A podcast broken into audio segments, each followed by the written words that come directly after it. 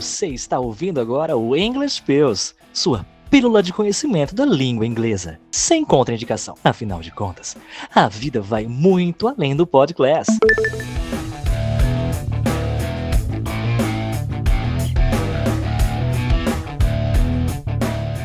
O que nós vamos aprender hoje, Teacher Du?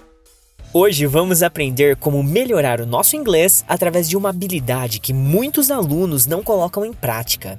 Ler não é apenas um hobby saudável ou um passatempo para te entreter e estimular sua imaginação. Na verdade, ler pode ser também um exercício muito eficiente para ajudar o seu cérebro a aprender inglês de forma mais rápida e intuitiva. A leitura estimula o lado esquerdo do cérebro, que é responsável por sua criatividade.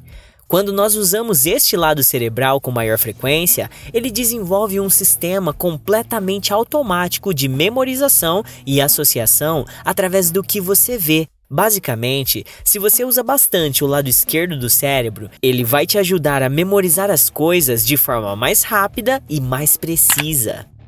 Um outro ótimo motivo que deveria te motivar a ler mais é que a leitura ajuda no fluxo sanguíneo relacionado ao seu cérebro.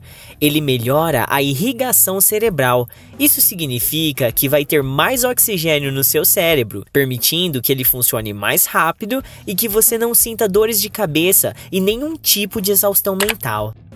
Enquanto você lê, as células nervosas do seu cérebro se regeneram com mais velocidade também. Imagine então como seria bom colocar na sua rotina de estudos pelo menos 15 minutos de leitura diária. Você com certeza iria conseguir aprender inglês de forma mais rápida e eficiente. Teacher Du, e se o aluno for iniciante e não conseguir ler livros em inglês? É, acho que você não ouviu o Podcast 6, não é mesmo? Volta lá, ouça-o e aprenda sobre os Graded Readers. Se quiser, eu até envio alguns para você, ok?